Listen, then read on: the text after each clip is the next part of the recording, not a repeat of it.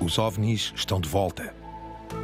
A Terra-média é uma espécie de caixa de eco que reproduz e amplifica tudo aquilo que acontece no ecossistema mediático. Para além do visível, aqui ecoam também os nossos sonhos, fobias e crenças mais profundas. E todos eles contribuem para satisfazer o apetite voraz dos média de hoje. Mesmo quando desaparecem por algum tempo, sobrevivem numa espécie de exílio dourado em livros, filmes, séries de televisão, jogos, redes sociais e conversas de café, enquanto aguardam pacientemente o seu regresso à ribalta, aos holofotes.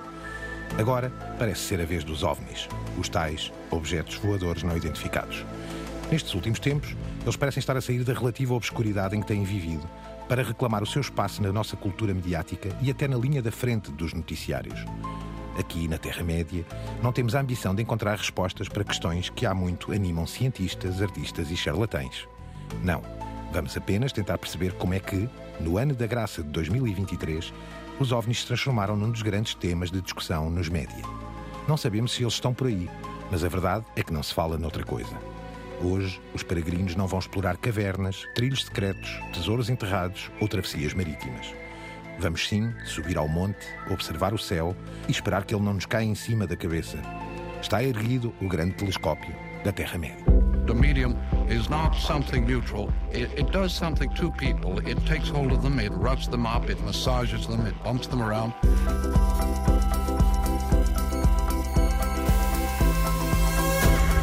The medium is the massage. Caros peregrinos, Álvaro Costa, el gurú radiofónico. um ovni. Palavras Um para ovni. quê? Francisco Merino, professor de mídia, eu, Gonçalo Madail, cá estamos de novo e desta vez faz-me pensar, eh, caríssimos, que já tratámos temas como as distopias, já tratámos eh, temas como as teorias da conspiração, mas este é de facto um momento dos ovnis, eles estão de volta. Francisco e Álvaro, como é que explicam este fenómeno não identificado? Repara, este é o programa 55 e é um assunto que teremos abordado levemente. De facto, essa é a grande questão, até porque é um período, e é já uma, uma bola que eu vou passar para o Francisco, em que a ufologia, a ovniologia, o que, o que quiser, tudo à volta disso, se tornou um bocado de freak show, não achas, Francisco? Uma altura que, enfim, há uns anos atrás, é um assunto quase corriqueiro, nos divertirmos um bocado com uma série de filmes, com uma série de séries. Mas, de repente, eu comecei a notar, há alguns meses atrás, de uma forma muito solta ali, acolá, de novo, esta questão a, a tornar-se central, ou pelo menos eh, mais importante do que nos últimos anos. Eu diria que há motivos para chegar a este ponto, mas, Francisco, o tema vem de longe, não é? Vem Sim, da e é quase literatura. impossível vem- adivinhar estes ciclos, não é? Ou seja, calhou agora a vez dos ovnis, não é? E dá-me ideia que durante um ou dois anos não vamos falar de outra coisa, não é? Sim. Eh, Tu trazes exemplos, não é? Eh, Clássicos, não é? Já não é de agora que os ovnis são tratados. Sim, e até desta maneira espetacular. Uma das primeiras grandes histórias em torno de extraterrestres é uma coisa chamada o The Great Moon Hoax, do jornal O Sun, que é famoso precisamente pelas aldrabices, pelos processos em tribunal, por tudo o que é escandaleira. E este é do século XIX, por isso já era famoso nesta altura, que inventou a descoberta da vida na Lua, com ilustrações eh, muito credíveis. E, eh, e, e- ou seja, não é de agora que o assunto entra nos mídia, não é? E embora já tivesse sido abordado por outros autores de ficção, talvez o mais popular e quem popularizou o género é o H.G. Wells, já falámos dele aqui também a propósito sim, sim. da ficção científica, mas também o Edgar Rice Burroughs, entre outros, é o pai do Tarzan, e aí já no início do século XX que popularizaram o próprio género dos extraterrestres, ou subgénero dos extraterrestres, dentro, de- sobretudo dentro da ficção científica. Francisco, mas há um momento que marca, se calhar, a entrada à séria, desculpem a expressão, dos eh, ovnis e afins nos média, não é? E esse é um momento mítico, eh, protagonizado pelo Sr. Orson Welles na rádio. Queres Sim, ele é mítica a vários Lembrar? níveis. É precisamente uma adaptação da Guerra dos Mundos, tinha sido escrita pelo Wells, uma adaptação radiofónica feita pelo Orson Welles, que teve o condão de causar o pânico em New Jersey, não é? Eh, Para quem seja americano, ou pelo menos Nova York, já discrimina a partir das pessoas de New Jersey, por isso em Nova York terá sido encarado quase como uma, uma anedota, não é? No fundo, são os saloios, não é? Para, para os nova-iorquinos são os New Jersey. E então era um, era um desembarque de aliens em New Jersey, mascarado como um programa de rádio de informação, o que ajudou claramente a causar o pânico. Ora, isto parece que foi uma transmissão em 1938. Exato, Eh, da Mercury Theatre, que era a companhia de Wells, e é depois disto que ele vai para Hollywood como uma espécie de menino gênio. Sim, aliás, serviu como cartão de, de- de visita, visita, não é? e tornou-se célebre porque ele teve depois que comparecer perante comissões do Senado, é interrogado por jornalistas. Aliás, está disponível no YouTube o interrogatório dos jornalistas e é delicioso. É com ele a tentar explicar, obviamente, que não tinha previsto o pânico e que pede imensa desculpa, não é? Como... E a produção deste tipo de programas era habitual. Tenho- Eu tenho uma coleção enorme que adquiri nos Estados Unidos. Há aqui aquilo que se pode chamar uma rádio televisiva. Ora, nem mais. Ouçamos, vamos Ouçamos. fazer essa viagem ao passado, apenas por alguns segundos, dessa emissão de rádio da Guerra dos Mundos por Orson Welles. Ladies and gentlemen, I have a grave announcement to make.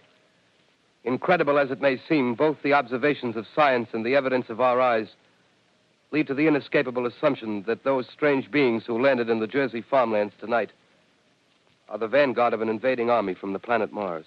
Não é apenas e só a série B, ou aquilo que nós chamamos os filmes de série B, a produção série B também trabalhou muito bem estes temas, Francisco. Sim, depois disto, e sobretudo a partir eh, dos anos 40, e sobretudo a partir. 50. eh, Sim, 40, 50 Guerra por aí. Sim. A relação Estados Unidos-União Soviética, muitos desses filmes eram metáforas para o, o possível inimigo na Guerra Fria. É curioso. Sim, e eh, na senda também, precisamente, da, da- da descoberta do lançamento da bomba atómica, Uhum. do início das viagens espaciais, e é quando começam a aparecer uma série de mitos persistentes, como Roswell, extraterre- os extraterrestres, o famoso acidente do disco voador em Roswell, ou da Área 51, que surgem nesta altura ainda de uma forma muito embrionária, muito vinculada à, à- à Guerra Fria. E então o, o mito do- do- dos extraterrestres e dos ovnis neste período é sobretudo uma metáfora para o comunismo, está muito politicamente muito Eu li um livro magnífico sobre isso. É isso mesmo, Francisco. Nem está muito menos. envolvido. muito empenhado, não é? A ideia de que há O invasor, infiltrados. o alien, eh,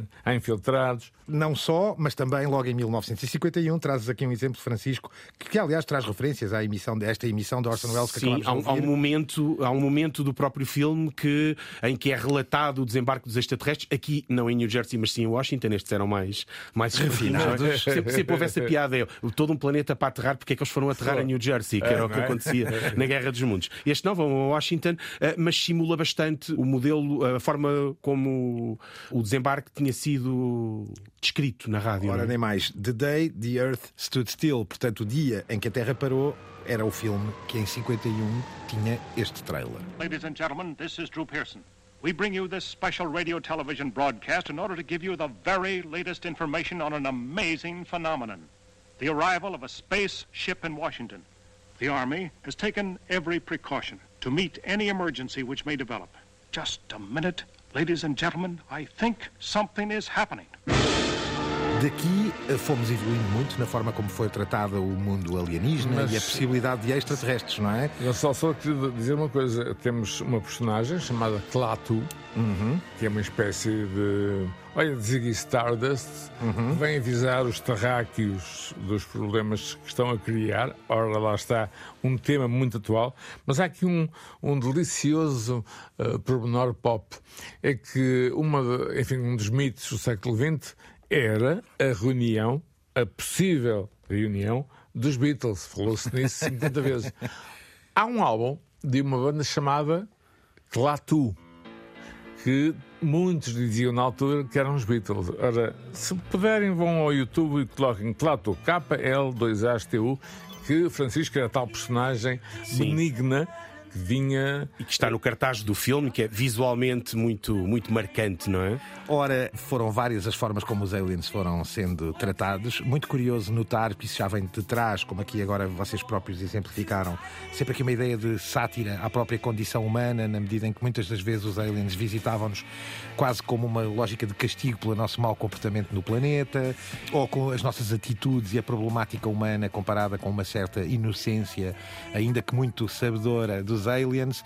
E de facto chega-nos primeiro, e esse é digno de nota, o extraterrestre fofinho, Francisco. o Sim, ET. Depois é- desta fase mais, mais dark, e só pegando no que tu estavas a dizer, era a ideia de uma espécie de punição. Moraleja. voador como uma punição. Lembro-me de um Star Trek, e o Star Trek também ajudou muito a, embora não, não, não estejamos a falar dele aqui, o Star Trek, o Caminho das Estrelas, ajudou a cimentar muito a ideia do- dos extraterrestres, não é? Mas há, um, há, um, há um, um dos filmes, não sei se é o primeiro, se é o segundo, que há um, um extraterrestre devorador que se aproxima da Terra e que é a Voyager, a famosa Voyager, que nós tínhamos enviado, que os extraterrestres a tinham Ocupado. atualizado, ocupado e tinham lançado à Terra. Ma- Mas daí passamos, a partir dos anos 80, e temos um grande responsável por isso, a ideia do extraterrestre fofinho, exatamente. o paradigma do extraterrestre fofinho é, obviamente, o ET, e o tal responsável é o Steven Spielberg, que tem também outro filme de extraterrestres fofinhos, que é o. hum, Encontros. eh, imediatos em terceiro grau. terceiro grau. Que- onde entra até o François Truffaut, o realizador, é um dos, um dos atores. E eh, ele introduz aí esta ideia do extraterrestre benevolente, simpático, fofinho, no fundo, que vem à Terra, ou porque está perdido, no caso do ET, que é uma criança, não é? Ou até nos vem ajudar, mais uma vez, essa ideia também, uma crítica à nossa, à nossa civilização, mas aqui não sob a forma de uma punição, mas alguém que nos vem prestar um auxílio. Ora, um momento de fofura, neste caso com ET, mas eh, com o trailer da remasterização que a Universal Pictures e Steven Spielberg fizeram do clássico de 1982 para 2022, aqui fica um momento de fofura com ET. E.T. phone home. It's too bumpy. We'll have to walk from here.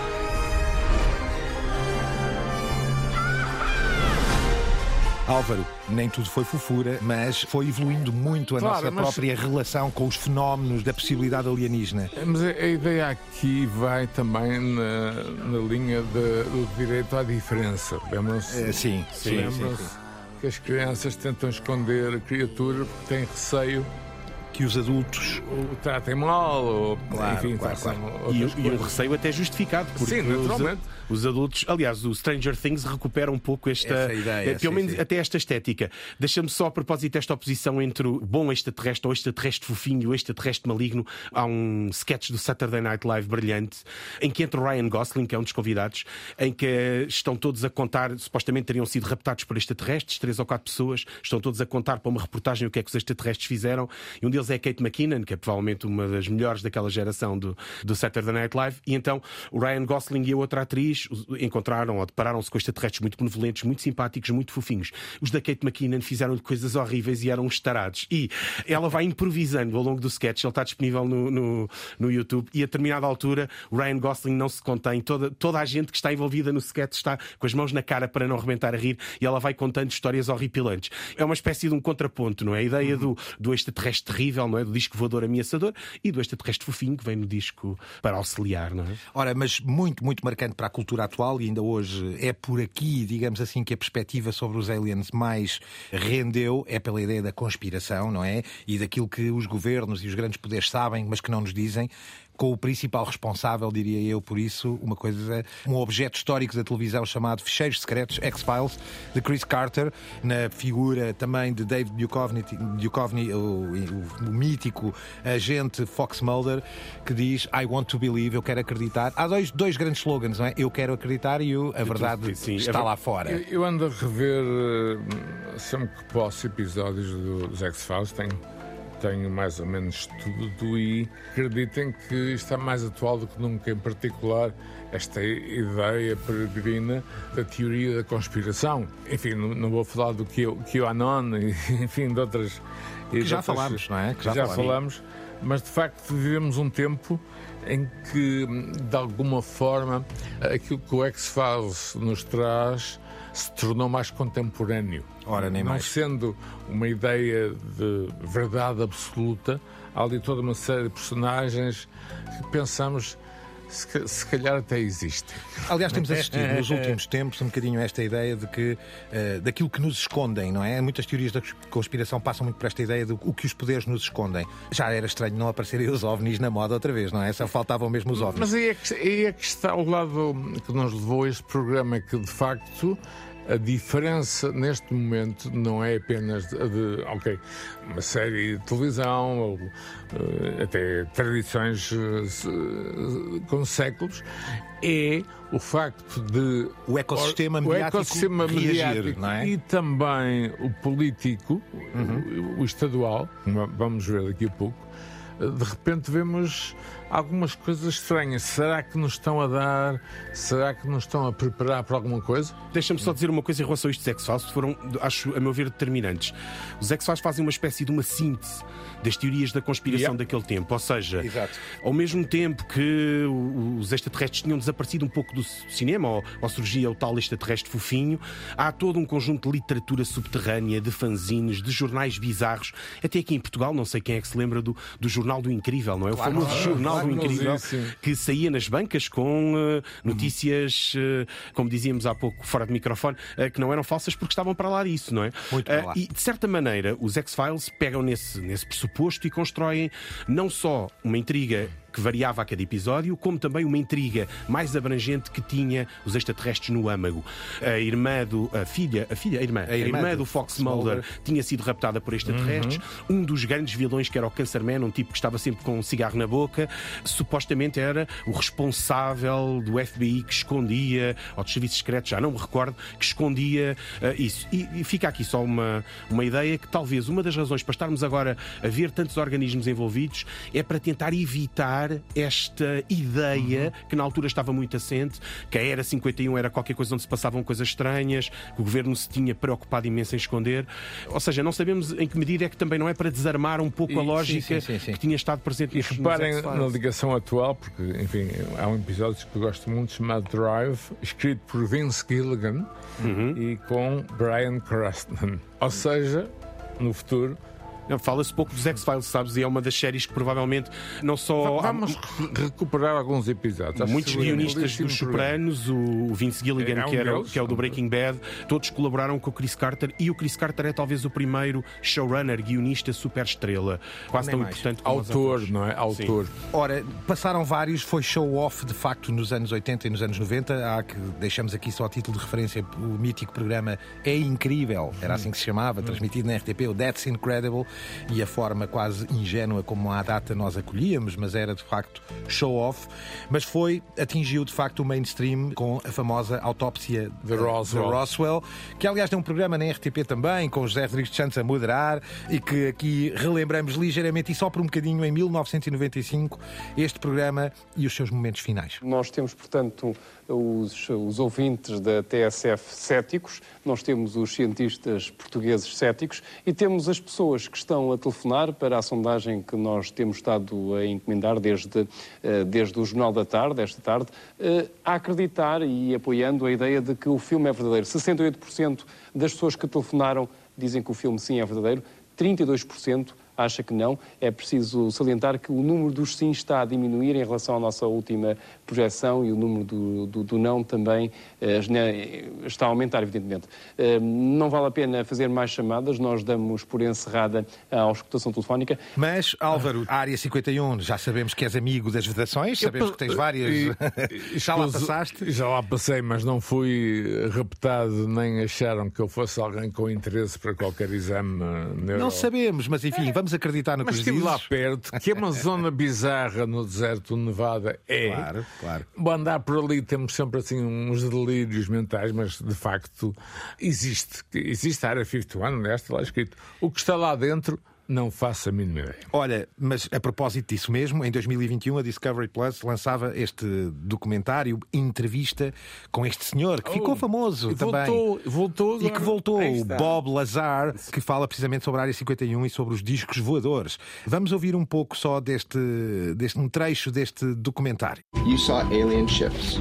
Yeah, You worked on a gravity wave amplification system trying to figure it out. right. A propulsion system and a power source that's completely unknown to mankind. And there's no way human beings could have made it. There is no way human beings could have made it. My name's Bob Lazar, and it's changed my life a lot. Bob Lazar pode vir a ser uma grande figura. Não... Sim, e, e, surgem sempre estas figuras, e repara que tanto o mito de Roswell como a Era 51 são depois alimentadas nos mídias ao longo dos anos. Ora, Há pouco o certo que ouvíamos do, do programa da, da, RTP, a autópsia, tinha surgido porque supostamente teriam aparecido uns vídeos como a autópsia dos extraterrestres em, em Roswell, que na altura era muito. Aliás, o, o programa pretende ser um, um visionamento comentado e contextualizado com um painel sobre. Uh, e, e como, com pérolas televisivas. Lembro-me do doutor, o professor Pinto da Costa, médico sim, não é? que, que, que, dizia ao José Rodrigues Santos: mostra-me, arranje-me um cadáver que eu mostro-lhe já como é que se racha um crânio. Precisamente porque os tipos carregavam o cadáver do extraterrestre com uma solenidade um bocado bizarra. Exato. Mas esse vídeo veio, obviamente, reacender esse mito durante muito tempo. A Área, 50, a Área 51, em português, não é? Também é. reaparece ciclicamente. É uma base, e este senhor, é o Babazar, é um dos responsáveis é. por manter isto, este assunto sempre na linha. É uma base militar. É uma base, Sim, é uma base militar e terá estado envolvido, obviamente, em processos, ah. em armas que provavelmente não chegaram a lado nenhum, não é? Mas em plena Guerra Fria, ou no contexto da Guerra Fria, não é? E chegamos à nova moda, chegamos à atualidade, não é? E aqui vemos como é incrível a forma como, de repente, não só o ecossistema mediático e o poder político, como dizia o Álvaro, enfim, estão, abraçam o tema, mas temos até algumas surpresas, porque de repente vemos os, o Estado, e neste caso nos Estados Unidos, uhum. assumir eh, posições perante este facto. Em 2021, já o New York Times eh, noticiava que o governo americano não tinha, e, e dizia, declarava não ter explicação para os objetos voadores que tinham sido avistados e que nem sequer rejeitava a hipótese de ser extraterrestres. Temos um 60 Minutes, um mítico programa da CBS também sobre OVNIs. E lá está, já agora, no verão, a coisa ficou mais quente. Temos aqui o primeiro exemplo, a Comissão na Câmara dos Representantes dos Estados Unidos a tecer considerações sobre OVNIs. Deixamos já aqui um pequeno excerto. Lawmakers on the Hill uh, today held a hearing on unidentified aerial phenomena, also known as UAPs or used to be known as UFOs, amid growing public interest about potential extraterrestrial life beyond planet Earth. The committee heard testimony from three witnesses today. One was a former Navy commander, one was a former Navy pilot. Both of them claim to have seen UAPs, as well as a former intelligence officer who goes a step further, and he alleged that the government is concealing a quote multi decade crash of a UAP and a retrieval program. Francisco, este pequeno excerto da NBC News mostra como essa tal estratégia de que falavas do poder político, talvez ter adotado uma outra forma de abordar, sabendo, conhecendo bem a forma como as redes sociais estão e as conspirações e o populismo, talvez esta seja uma forma de reagir, eh, Sim, assumir. e parece-me até que é um certo receio com o impacto que este tipo de teoria da conspiração tinha nos meios anteriores, vê-lo agora a funcionar num paradigma de redes sociais e tudo o resto, não é? Eh, só sublinhar uma coisa que é, parece que há uma relação com, a, com o Covid, com a pandemia, porque o número Sim. de avistamentos aumentou significativamente na pandemia. O que é fácil perceber, estamos todos em casa, sem nada para fazer, olhar, olhar para o céu e vemos, vemos ovnis. E hum, neste caso, há uma reunião que está relacionada com whistleblowers, ou seja, delatores, e tem a ver com uma série de delatores que vieram dar conta de um, uma tentativa de encobrir Sim, ex-membros da Força Aérea, ex-membros da Força Aérea, afetos de departamentos científicos das Exatamente. Forças Armadas. Uh, tem até uma, uma, figura engraçada que ninguém esperava vê-la aqui, que é a congressista Alexandra Ocasio-Cortez, uh, que, que, está um pouco contrariada, não é? E a tentar virar o assunto para o outro lado, porque aquilo é um, não é propriamente o tema que lhe interessa muito, mas o facto de ter ido ou ter entrado, mesmo que pela porta do cavalo, numa, numa, numa sessão de congresso, já é relevante e... a maneira, até a intenção de pôr o assunto discutido às claras, uhum, uhum. Uh, impedir com que, já que não vemos, então comecemos a inventar o que é que está para lá do pano escuro, não é? Álvaro, temos o UFO Research Chief, ou uma Ora... espécie de CEO. Exatamente. que a NASA nomeou, não é? Para é, este... chegar a uma espécie de manager desses assuntos e de uma forma oficial, portanto, já não dá para rir. E também, não sei porquê, embora eu conheça eh, exatamente aquela, aquela zona, enfim, a chegada incrível de migrantes da América do Sul, da América Central, e a Border Patrol, portanto, a Polícia de Fronteira, norte-americana tem divulgado também umas coisas um bocado estranhas, não é? Passa-se alguma coisa. Ora, passo, passo a passo, porque de facto entre é, agosto é? e setembro tem acontecido muita coisa. Vimos esta primeira eh, reunião na, da Comissão na Câmara de Representantes e agora vamos ver precisamente, Álvaro, aquilo de que falas, a nomeação por parte da NASA de um chief, um chefe para a pesquisa de objetos voadores não identificados. Vamos ouvir aqui um bocadinho. Isto foi divulgado pelo próprio feed oficial da NASA, que aqui trazemos via The Guardian, em setembro, agora mesmo. The NASA Independent Study Team did not find any evidence that UAP have an extraterrestrial origin. But we don't know what these UAP are. That's why I'm announcing that NASA has appointed a NASA Director of UAP Research. They are being tasked with developing and overseeing the implementation of NASA's vision for UAP research. E o mesmo acontece com aquilo que o Álvaro aqui deixava, que é a Guarda de Proteção da Fronteira, digamos assim, americana, decide de forma, enfim, um bocadinho extemporânea ou até imprevista, lançar qualquer coisa como 10 vídeos e 387 relatórios sobre fenómenos aéreos não identificados. E tudo sem um, um exato contexto. Largaram-nos cá fora e estão. Eu vou deixar a primeira notícia para depois comentarmos aqui, mas aqui está esse momento comentado na NBC News. And moving on now to what has become the most confusing story in the news these days. And here's why. Because as compelling as this video I'm about to show you is, we just do not have straight answers on what we're seeing. Of course, we're talking UFOs again, or unidentified anomalous phenomenon, as the government calls it. And we just came across a very odd, very under the radar release of some videos and documents that I've been trying to get for years. Now, with no explanation, all of a sudden, Customs and Border Patrol has released 10 videos from what looks like forward looking infrared cameras from different incidents. A explicação poderá ser esta, Francisco. Eles falam precisamente aqui, o que acabámos de ouvir era isto, esta descrição de que deixaram 10 vídeos, 387 relatórios, enfim, uma data de informação escrita também sobre estes avistamentos, chamemos-lhe assim, mas um pouco sem contexto. Decidiram pura e simplesmente libertá-los. Será essa a explicação? Neste caso, sim, provavelmente, e também porque há muitos, ou se calhar até demasiadas, filmagens com objetos estranhos de identificar, eh, o que não é difícil de compreender, tendo em conta que surgiu toda uma indústria nos últimos 20 anos relacionada com os drones, necessariamente vai favorecer o aparecimento E de lixo- objetos não e fáceis. lixo espacial, Lixo espacial, satélites, etc. Não é? satélites, etc. Neste caso aqui, a NASA, não é o representante da NASA, a anunciar que, que vão, vão escolher um, um Research, UFO Já é Research outra Chief. escala. É é outra escala, mas também tem claramente esse propósito. Ou seja, se virem o vídeo, está disponível eh, e nós vamos deixar o link. Ele manifesta claramente a intenção de impedir a desinformação. Ou seja, Exato. a NASA está Eu- em cima do assunto, ok, há objetos, toda a gente filma e recolhe imagens, e então a NASA vai, de certa forma, filtrar e aparecem os senhores. eh, e, e a malta da NASA não tem uma imagem muito pop, não é? Tem esse, um arzinho, não sei se vocês viram. Sim, e então acaba por ser bastante credível. Te- Tem uma, uma, certa imagem pose. séria, rigorosa, eh, e então ficamos com essa ideia. E depois temos, obviamente, o caso mais bizarro de todos, que é o do México, que andou nos noticiários lá também aqui em Portugal. Eu queria só dizer-vos que voltei a ler nomes como Robert Charroux, que eu lia muito na minha juventude, o livro dos Senhores do Mundo, Erich von Däniken, o suíço, eram os deuses astronautas, e encontrei aqui uma, uma referência feita por Jean-Louis Jacques que diz isto: Não há acaso, todas as coincidências são significativas. Ora, com este peso, digamos assim, eu podia ter deixado Não, é aqui um momento de silêncio. Um aviso, um aviso Mas, prévio. Álvaro, também lês da mesma forma, conheces a cultura americana e conheces também um bocadinho a relação de poderes e a forma como o poder público comunica com o cidadão na América. Esta questão da NASA, esta questão da, da- da Guarda de Proteção de Fronteiras, eh, como diz o Francisco, também pensas no mesmo, isto é, nada como deitemos a mão a isto, mais vale assumirmos, dizermos que estamos a tratar do assunto do que deixar isto discorrer nesse perigo que é as teorias de conspiração nas redes sociais de hoje em dia. Nesta altura são, enfim. Tem influência gigantescas, não é? política, não é? E eleitoral. É aí que é? quero chegar. Estamos a entrar, ou já entramos. Estamos em período pré-eleitoral. em pré-cam- Pré-campanha eleitoral norte-americana e que vai ser importantíssima em muitos aspectos. O que mais me impressiona nisto tudo, e daí a nossa ideia em fazer este programa, foi que de repente o assunto voltou a ser olhado com, e o termo é esse, com algum respeito. Uhum.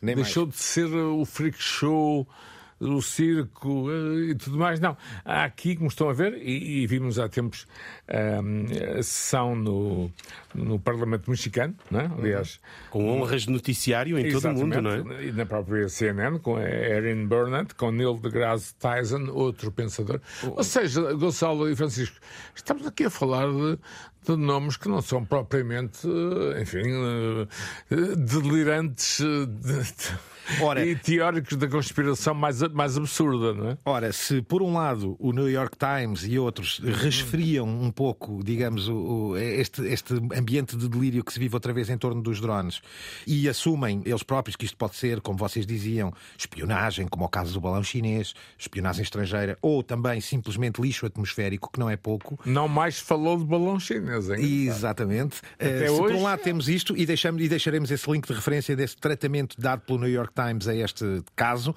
Por outro, temos uh, mais um momento épico de, de, televisão ou de vídeo, vídeo partilha estranha, que foi este momento no México, no Senado mexicano, em que se apresentaram dois uh, extraterrestres mumificados, Sim. confortavelmente acolchoados. E algo parecidos uh, com o ET, o fofinho.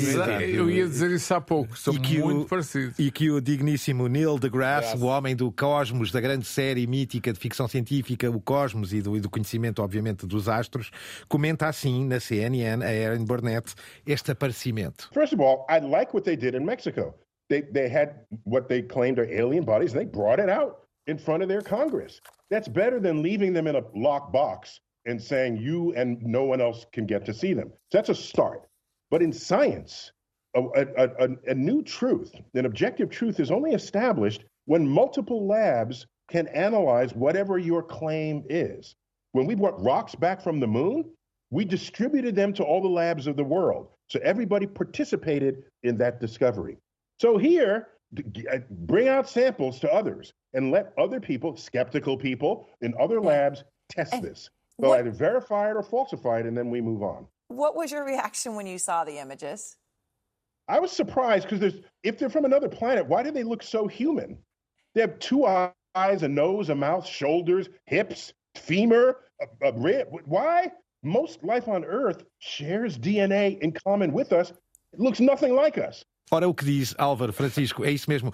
Este alien tem ancas, tem fémures parecidos com o nosso, tem. Sim, e, e ele até comenta é mesmo que é as hipóteses, ou seja, há antepassados genéticos nossos com, que, com, com os quais uhum, nós partilhamos uhum. ADN, que não têm olhos, não têm narizes, não têm orelhas e, vinha, e viria este ser do espaço tão humanoide. E ele até diz mesmo a determinada altura que a probabilidade disso acontecer seria como a mesma pessoa ganhar várias vezes no mesmo ano um, a lotaria. O Euromilhões. Uh, eu gostava, eu gostava. Mas não, não deixes de, e é digno de nota. Mas ao mesmo tempo, repara, ele, ele realça a importância de quando encontras partilhas, ele próprio diz isto. Exatamente. Quando encontras partilhas que tens aquilo, mesmo que seja a, a ideia mais translocada, mais alucinada, e cedes tudo aquilo a toda a comunidade científica para que se confirme a tua descoberta ou que sejas achincalhado. Uh... Aliás, Neil deGrasse até explica neste trecho, não é isso mesmo que é? Sempre que há este tipo de fenómenos, eles são verificados por várias entidades dispersas e isoladas entre si para confirmar um determinado dado ou facto científico.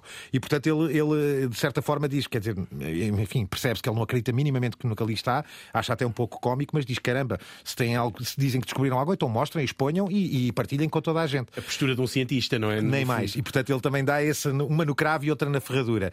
Deixo só, como digno de nota, e não sei se vocês viram, mas está por todo lado na rede, uma interpretação em vídeo deste momento, uma outra versão, um cover, em que depois com uma faca começam a cortá-los e é um bolo de aniversário. Não sei se tiveram a oportunidade de ver, mas é delirante. Está por aí, bem espalhadinho na net.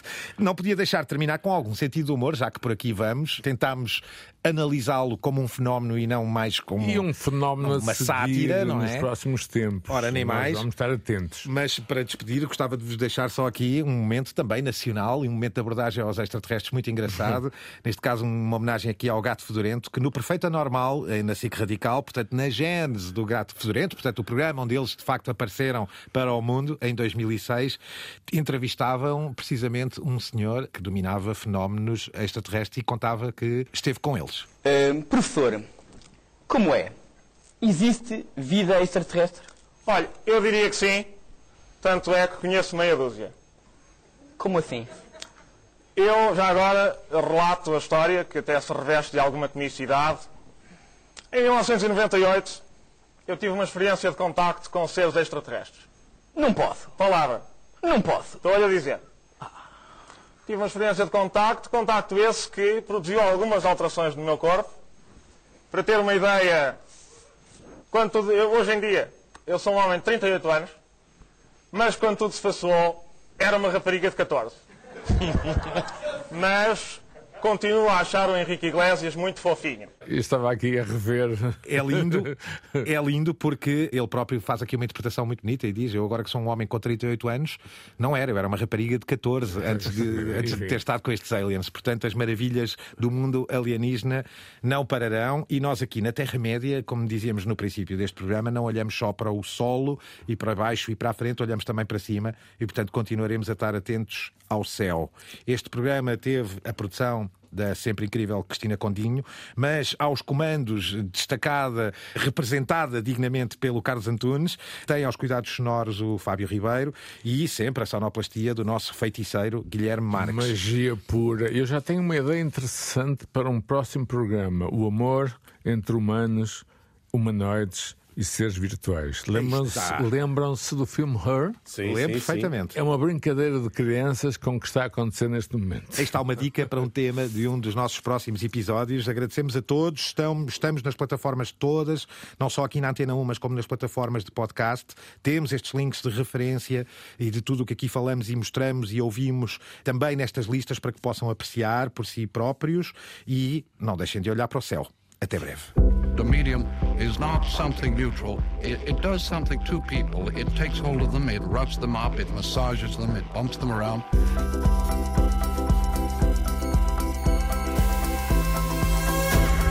The medium is the massage.